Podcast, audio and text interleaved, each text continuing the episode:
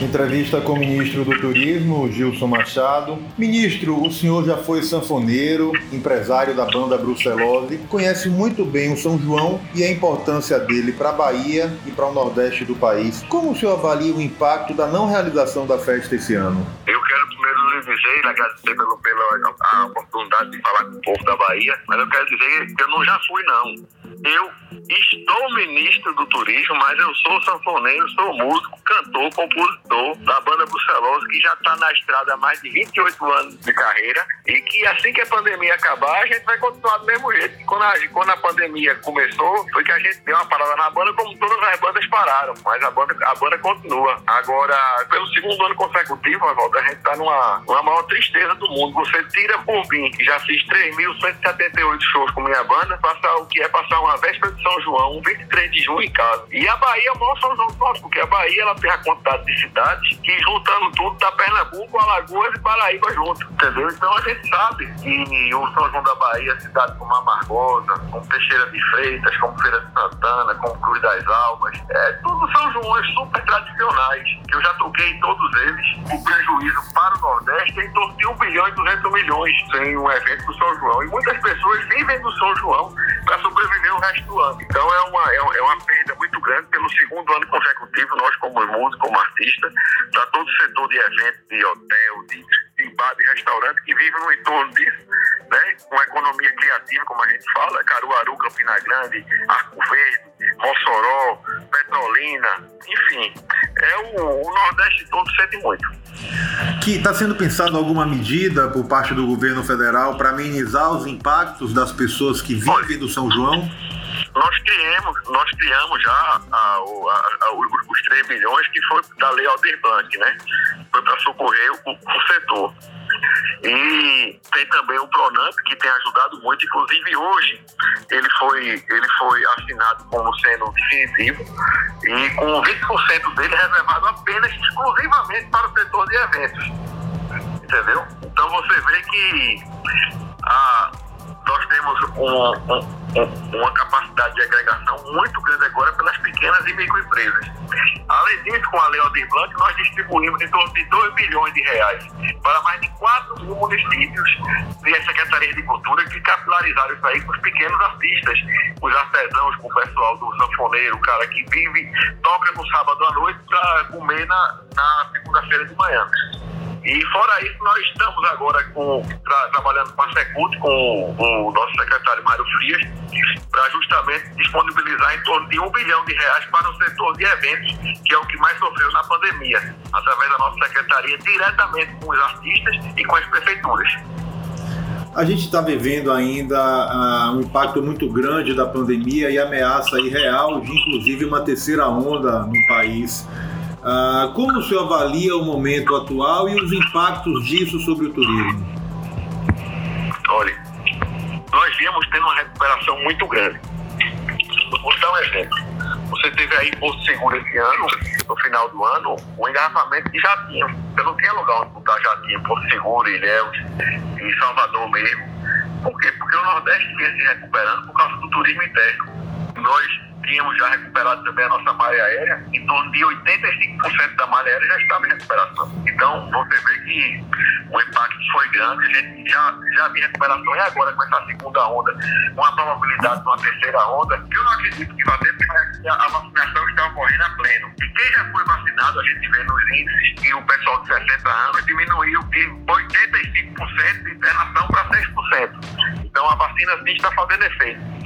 E a gente vê que o impacto no turismo foi bíblico, né? O impacto no turismo foi uma, perda em torno de 290 bilhões de reais. E nós perdemos em torno de 650 mil empregos no, no, no turismo como um todo.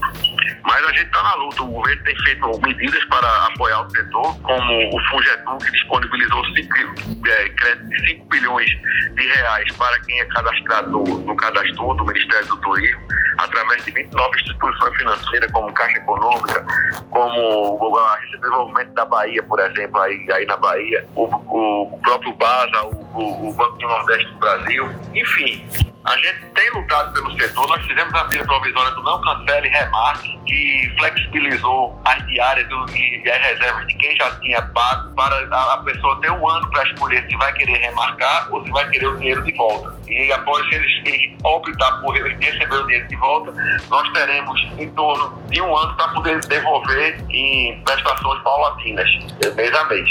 É isso que eu perguntar ao senhor, o que tem sido feito pelo governo federal para preparar essa retomada? O que tem sido feito, a gente tem trabalhado investindo nos protocolos de segurança, que nós fomos inclusive aplaudidos pela Organização Mundial do Turismo, que vai vir montar um escritório aqui, que a gente criou esse protocolo primeiro da América Latina. Por exemplo, antigamente você era um restaurante, você não tinha nenhum protocolo. Hoje você, para entrar, você tem que medir a temperatura, você tem que colocar uma luva para poder se servir no self-service, você tem um distanciamento das mesas. Então tem todo o protocolo. Você vai no avião hoje, antes de você entrar, aquele equipamento foi todo esterilizado, as mesinhas na frente, os tubos de ar-condicionado, enfim, mais de 15 atividades receberam o selo de, do, do, do, protocolo de segurança. Aí você pode perguntar como é que fiscaliza isso? Bom, quem fiscaliza é o próprio hóspede, o próprio usuário, o próprio turista e outra coisa, isso daí pode ser feito também no 136. Você fiscaliza isso aí, as prefeituras fiscalizam também na ponta, se estão usando os EPIs, os funcionários, se estão usando luvas, se estão usando álcool gel, se estão usando máscara, enfim, tem todo o. E na, na última instância, se você não conseguiu, você for num hotel, for num restaurante vê que não está você simplesmente liga para 136 no Ministério da Saúde e denuncia que nós vamos ir, vamos, que nós vamos correr atrás e unir esse estabelecimento. O plano é incentivar o turismo doméstico no país, ministro, já que a gente com sabe. Certeza, com certeza, nós, nós temos 11 milhões de turistas brasileiros que, que viajam para o exterior anualmente. E com a crise sanitária que o mundo passou, esse pessoal passou a viajar dentro do Brasil, descobriu o Brasil. Então o que é que acontece? Hoje, esses 11 milhões, eles gastam, eles deixam no exterior em torno de 19 bilhões de dólares, entendeu? Então Brasil é um país que exportava turistas. Ele tinha um déficit de de turistas, por exemplo, nacional a gente recebia apenas 100 milhões de turistas por ano, que deixavam 7 milhões de dólares aqui. Então esse pessoal do brasileiro ele voltou a redescobrir Porto Seguro, Arraial da Ajuda, Porto de Galinha, São Miguel dos Milagres, é o Pantanal bonito no Mato Grosso, enfim. E a gente tem, aí o, o turismo de 10 anos para cá, 15 anos para cá, mudou muito. Nós temos várias pousadas de chá que não devem nada a pousadas das Maldivas, do Caribe, de canto nenhum do mundo, tanto de é, é, pousada ecológica, como nós temos também pousadas de praia, entendeu? E outra coisa, nós temos excelentes resorts também, que ano após ano eles vêm se comparando as melhores resorts do mundo. Então não tenho dúvida que o brasileiro hoje que descobriu o Brasil, que redescobriu, ele está vindo que o Brasil, está vendo que o Brasil é a última fronteira do turismo. Por exemplo, a Amazônia. Eu nunca tinha ido na Amazônia. Eu fui agora, há seis meses atrás, e me arrependi de nunca ter ido antes. Porque é um dos lugares mais, mais maravilhosos do mundo, tem uma modalidade de turismo nova. E hoje é um sucesso, são os barcos hotéis de altíssimo luxo, né, que que proporcionam verdadeiras odisseias dentro do Rio Negro, do, do Rio Amazonas, enfim, e você tem um contato direto, intrínseco com a natureza, que, diga-se de passagem, está 86% da nossa Amazônia está igual quando Jesus Cristo veio à Terra. Então, nada se compara ao nosso país quando o evento é turismo de natureza. E eu digo outra coisa, o mundo no período pós-pandemia, segundo o Google, não sou eu que estou dizendo não, vai querer turismo de natureza. 54% das procuras por turismo no mundo hoje, você bota no Google, são turismo de natureza. Antes, apenas 10% era turismo de natureza. Hoje, 54%. Então, eu lhe pergunto, qual é o país que é vertical?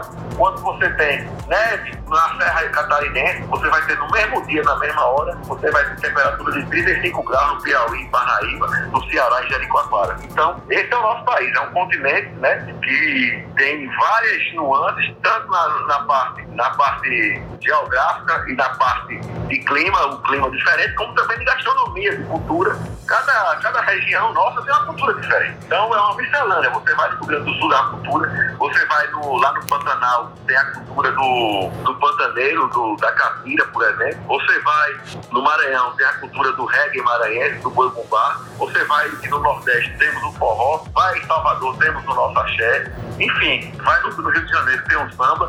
Vai em São Paulo, temos o maior rodeio do mundo, turismo rural, agroturismo. Nada se compara ao Brasil, mais de oito raças de cavalo criadas no Brasil, brasileiras como Mangalarra Machador, Mangalarra Paulista, Campolino, nós crioulo Caúcho, crioulo Nordestino, Marajoara, Pantaneiro, Enfim, o Brasil realmente é um, é um, é um As empresas foram muito impactadas também com essa pandemia. Estão sendo pensados novos investimentos e, sobretudo, a desburocratização para a liberação de financiamentos, ministro? Nós estamos liberando 5 bilhões agora para as empresas de turismo. Agora, semana passada, nós incrementamos o projeto, aumentamos de 8 meses o, o prazo para período de carência. Aumentamos também em mais um ano o, o prazo de pagamento e aumentamos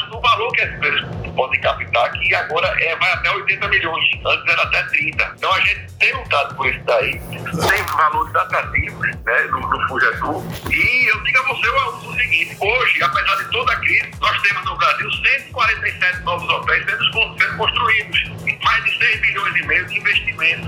Eu, eu fui, por exemplo, eu vou dar um exemplo nosso. Eu, eu fui com o ministro Tarcísio há um mês atrás no leilão de concessão dos aeroportos, né, de 22 aeroportos. E quando eu cheguei no leilão, uma jornalista de uma famosa rede de televisão, na porta da Bolsa de Valores de São Paulo, me perguntou, ministro, como é que vocês vão conceder um ativo do Brasil como esses aeroportos num momento de crise como esse, de pandemia, de segunda onda? É claro que não vai dar certo. Eu disse, minha senhora, a senhora não tem bola de cristal. O otimista pode até errar, mas o pessimista já começa errando. Vamos fazer o seguinte, quando acabar o leilão, a senhora vem e, e, e me procura para me entrevistar. Nós, nós conseguimos vender os 22 aeroportos para grupos internacionais por 18 vezes o lance que a gente esperava vender. Então, meu amigo, a gente vê que o país da gente está sim com, o mercado 100% acreditando. O país da gente hoje é um país, o presidente Bolsonaro acabou de fazer pronunciamento brilhante agora que mostrou que tivemos o maior bem da balança comercial da história. Recuperamos a autoconfiança do empresariado, do investidor estrangeiro, a segurança jurídica, a seriedade com recursos públicos.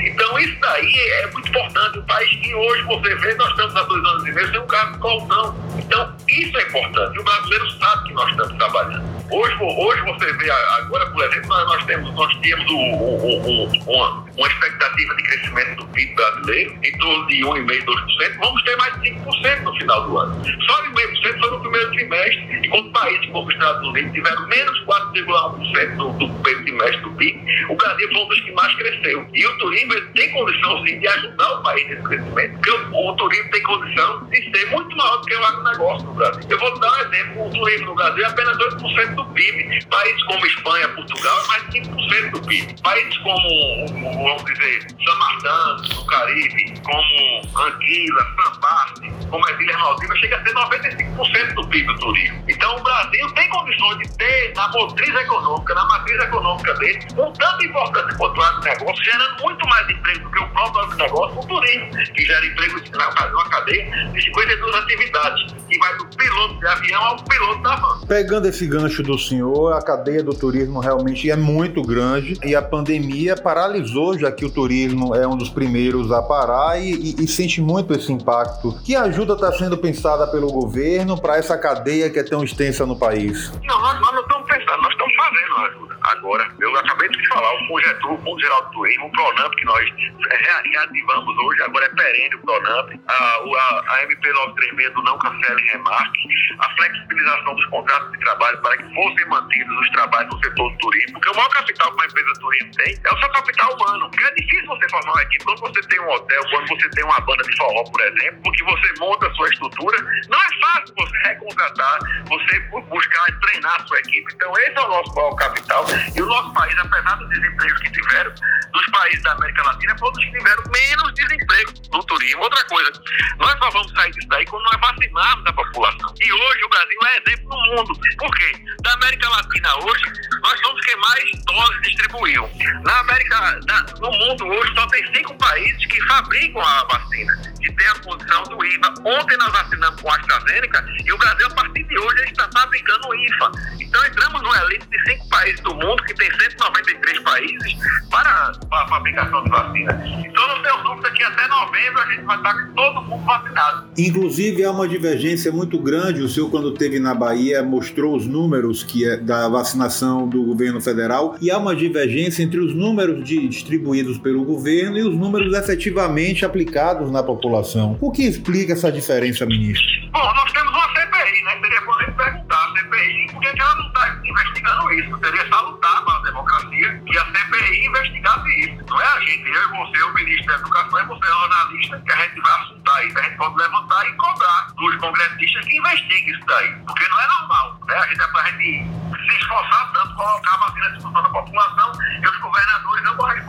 Estão previstas ações integradas do Ministério do Turismo com outros ministérios para fortalecer e, e, e ajudar? O Ministério do Turismo é muito transversal. Por exemplo, essa semana nós fechamos uma ação com o Ministério da Justiça no combate à fraude nas redes sociais. Porque hoje em dia, um dos maiores motores de divulgação de um hotel, de uma, de uma pousada, de um restaurante, de uma boate, de uma festa, de um, um evento, enfim, é o seu Instagram, é o seu Facebook, é o seu Twitter, sua rede social. E tem muito hoje, uma coisa que está cada dia aumentando, são o, é a fraude através de perfis falsos que lesam o consumidor. O cara cria um perfil falso do hotel e consegue inventar que está tendo uma super oferta no hotel, o, o, hóspede, por acreditar, às vezes, ele vai lá e deposita uma grana, um dinheiro na, no perfil falso e, resultado, fica lesado o hóspede, fica lesado a imagem do hotel e, e é prejudicado todo o cadeia. Então, nós estamos lutando junto com o Ministério da Justiça para poder sair. Estamos junto com o Ministério do Meio Ambiente, uma parceria com de nove parques nacionais para concessão também, junto com a Unesco. Estamos junto com o Ministério da Agricultura, reativando todos os eventos rurais do Brasil a partir do fim da pandemia agora, a partir de setembro já, eventos como a Festa do Vinho, a FENAG, se eu não me engano, é na Bahia, e a Pecuária, a, a expulsão de Uberaba, a, a, o esteio no Rio Grande do Sul, os rodeios, as vaquejadas, enfim. O turismo rural vai ser uma das matrizes do nosso turismo agora, quando terminar essa pandemia. E outra coisa, turismo sem meio ambiente, você não consegue vislumbrar hoje no mundo pós-pandemia. O meio ambiente preservado hoje é o nosso maior patrimônio. O turismo só volta se ele chegar lá em Porto Seguro, por exemplo, e for fazer o mergulho de contemplação dos corais lá, ele chega lá e encontra peixe. Porque se ele não encontrar, tem um negócio chamado TripAdvisor, book, que ele conta, não volto, eu mergulhei em tal lugar e não encontrei vida marinha. Não vale a pena você gastar o dinheiro para ver, porque o turista hoje, o que ele mais quer ver, é que o turista hoje ele quer ver bicho. Ele quer ser bem tratado, ele quer tudo, agora ele quer ver preservação, ele quer ver a natureza, ele quer estar em contato com a natureza. E se não tiver, ele vai botar no motor lá de reserva e vai avisar outros turistas. Então ficou muito dinâmico hoje isso daí. Então isso daí gera o quê? Uma preocupação do trade para ajudar na preservação ambiental. Não, é, não apenas os órgãos ambientais, mas hoje você vê o hoteleiro preocupado em preservar, o jangadeiro que leva para o passeio preocupado em preservar, porque quem, quem primeiro sofre a cobrança na ponta é o cara que leva, é o bugueiro, enfim, entendeu? Então é isso aí. Hoje a preservação, o meio ambiente preservado é o nosso maior patrimônio. Como o senhor viu aí a polêmica agora sobre a vinda, a realização da Copa América aqui no Brasil? Rapaz, a Copa América no Brasil, vamos lá. Eu vou, inclusive, eu até escrevi algumas coisas aqui, eu vou ler pra você. Deixa eu ver aqui, viu? Vamos lá. É tanta coisa na cabeça do cara, vamos lá. É muita informação. É muita informação, vamos lá. Se você é contra o campeonato, a realização de um campeonato de futebol, em que todos os participantes estão vacinados, governador, então você confessa que não acredita na eficácia das vacinas. Se você é contra a realização de um campeonato de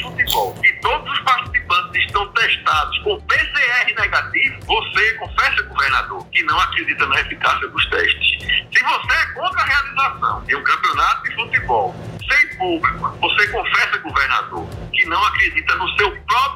Lockdown que o senhor está fazendo e no distanciamento social. Se você ainda é contra a realização de um campeonato de futebol que segue os rígidos protocolos de segurança sanitários definidos pelo Ministério do Turismo, pelos cientistas e pelas autoridades de vigilância sanitária do nosso país, você confessa que não acredita na eficácia dos protocolos. E se você for contra a realização de um campeonato de futebol que atenda a todas essas condições acima expostas, você confessa, amigo, ser um Então é isso. Se você nunca foi contra a realização de qualquer dos campeonatos de futebol que estão em curso no Brasil, como por exemplo a Taça Libertadores, mas só é contra a realização da Copa América, você passa o recibo de que você é um hipócrita. A questão dos cassinos promete injetar bilhões nos cofres do Brasil. Em que ponto está essa discussão e se o senhor acredita que isso vai se tornar realidade no governo Bolsonaro? Eu acho o seguinte, eu acho o seguinte, nós fomos uma missão governamental em 2020, no começo de 2020, na qual eu fiz parte como presidente da Embratur à época, e nós fomos junto com dois representantes do Senado e um representante da Câmara, e nos reunimos com o governo americano em Las Vegas para ver como era o compliance, como é que eles fiscalizavam, como é que eles cobravam, enfim, passamos uma semana em imersão lá, funcionando e entrando em contato com os resorts integrados. O modelo cassino por si só, que tem até em padaria, eu sou totalmente contra, entendeu? Mas o um modelo resort integrado, no qual apenas 26% do faturamento, porque o resto é um centro de convenções para 150 mil pessoas por semana, um hotel para no mínimo 7 mil lugares. 150 a 200 lojas de top, como Louis Vuitton, como Apple, enfim, como um shopping. Né? Duas ou três arenas de show dentro. Restaurantes, é, parques aquáticos dentro. Então é um complexo, é um cluster. Esse é o modelo ideal para o Brasil, que é o modelo de Singapura. Agora, esse debate não está dentro do nosso governo, está no Congresso. Então o Congresso lá tem vários projetos, do qual eu me identifico muito com o senador Irajá veio, que é o, eu acho, no meu ver, que é o melhor projeto que tem. Agora, quem é a palavra final é do Congresso, não é nosso. Que avaliação o senhor faz da política e do governo Bolsonaro? Ânimo sempre tensionados, ministro? Olha, trabalha, né? Eu acho que os ânimos, os ânimos tensionados é de quem não leva uma parte da imprensa e não está recebendo as poupudas verbas que recebiam, não é? Uma parte dos políticos que não estão re recebendo as poupudas verbas que recebiam, a síndrome de abstinência. Antigamente o dinheiro do Brasil ia para Cuba, para Venezuela, para Argentina, para África, longe da, da, fiscalização do Ministério Público, longe da fiscalização da imprensa brasileira. E hoje não, você vê agora, nós vamos aí inaugurar aí perto de Feira de Santana com o ministro Tarcísio uma, uma, uma, uma, parte da BR-101, fazia 20 anos que era uma feira da região. Nós tivemos lá entre Sergipe e Alagoas, inauguramos uma ponte sobre o Rio São Francisco, que faziam 18 anos que estava parado o movimento. Então nós somos um governo com mais de 40 mil obras em andamento, entregas semanais só o Ministério do Turismo tem 3.200 obras. Semana passada eu entreguei 12 obras do Ministério do Turismo. Toda semana, praticamente, eu estou entregando. E a gente vê que as coisas estão acontecendo, porque o dinheiro do Brasil hoje está sendo investido para o Brasil e para o brasileiro, para o pagador de imposto, e não para outros países, e não está sendo treinado na corrupção. O senhor falou essa semana no Twitter que diga quem o persegues e direi quem és. O que o senhor quis dizer com isso, ministro? Isso é muito claro, né? Você vê pelo perfil quem persegue o presidente, né? E a gente já sabe o histórico das pessoas que perseguem ele. Entendi. É só puxar a ficha corrida. Dá um Google, pega os nomes das pessoas que perseguem ele, dá um Google. Muito fácil. Para finalizar, que mensagem o senhor deixa para a população da Bahia e para as pessoas que vão nos ler na segunda-feira? Eu deixo que a Bahia é um dos estados mais maravilhosos da América Latina. Se a Bahia, só, só a Bahia fosse um país, era um dos melhores países para turismo do mundo. Sou louco pela Bahia. A Bahia que tem cultura, a Bahia que tem a vaquejada, que tem um dos maiores São João do mundo. A Bahia da Ivete, a Bahia do, do Moraes Moreira, que infelizmente não está mais entre nós. A Bahia de Porto Seguro, a Bahia da história da Bahia, da história do Brasil, o berço da civilização, o berço do Brasil. E eu deixo um abraço a todos os baianos. Eu também me sinto em casa quando estou na Bahia, porque afinal de contas, todo Nordeste é um país só, né? O Nordeste é um só país. E eu brevemente vou voltar aí para a Bahia e conto sempre com, com a gente, com o governo Bolsonaro, com. E outra coisa, nós temos um, um, um, um baiano arretado né, no, no, Ministério, o governo que tem seis ministros nordestinos, e é o que é o nosso João Romané, que está fazendo um grande trabalho. Siga a gente nas nossas redes sociais e até o próximo podcast.